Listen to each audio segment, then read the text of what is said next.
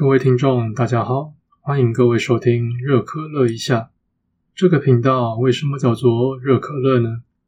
相信各位都喝过可乐，也知道可乐这种东西是冰的最好喝。绝大部分的人是不会想要喝热可乐的，包括我自己也是一样。不过在我们的人生之中，往往会发现，跟着大众随波逐流，在许多情形下，并不一定是最好的人生方案。有时候，一些不被众人接受或是不那么受欢迎的观点跟角度，反而是更好的方向。就像这杯热可乐一样，它可能并不那么顺口，但是一旦喝下去，或许你会在这之中获得不一样的启发。